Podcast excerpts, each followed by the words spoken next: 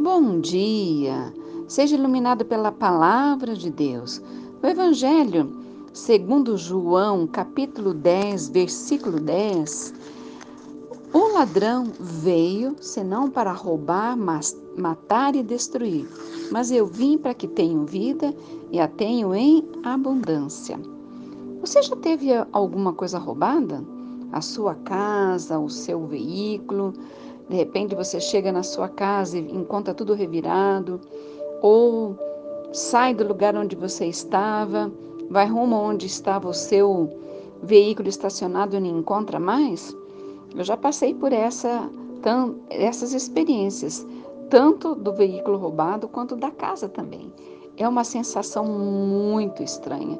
É uma experiência estressante. É uma experiência que traz uma certa em segurança.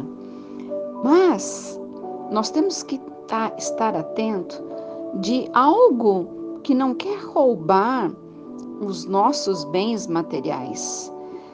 Ele até pode trabalhar para que isso aconteça usando o ladrão, mas a principal função de Satanás, que é considerado, é falado como ladrão na Bíblia, ele quer causar danos maiores ainda à vida de cada um.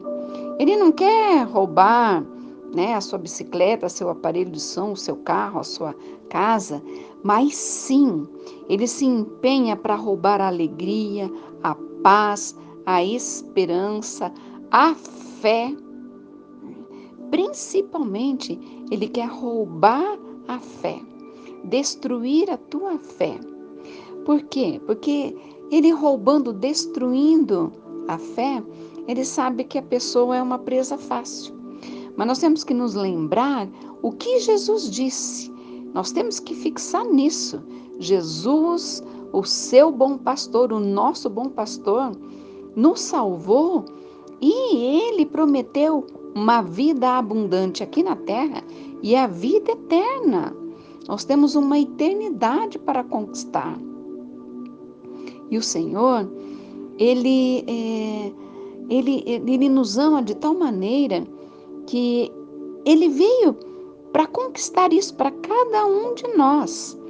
Não uma vida de fracasso, uma vida de derrota, mas uma vida abundante abundante de paz, abundante de alegria, abundante de certeza plena que nós podemos andar com a cabeça erguida, sabendo quem nós somos em Cristo Jesus.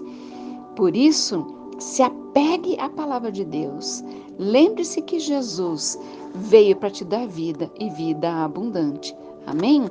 Deus, em nome de Jesus, obrigado, Pai, porque o Senhor enviou o seu filho Jesus para que nós pudéssemos ter vida, porque nós estávamos mortos em nossos delitos e pecados. Mas através do sacrifício lá na cruz, o Senhor perdoa os nossos pecados e o Senhor nos salva.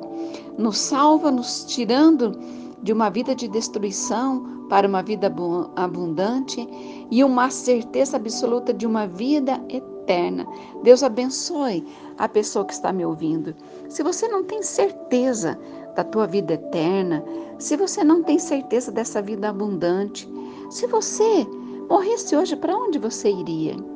Eu quero te dizer que a vida eterna é Jesus que garante, é crendo nele, é reconhecendo como Senhor e Salvador, reconhecendo que ele morreu na cruz para nos salvar, mas ao terceiro dia ele ressuscitou, vive e reina para todo sempre.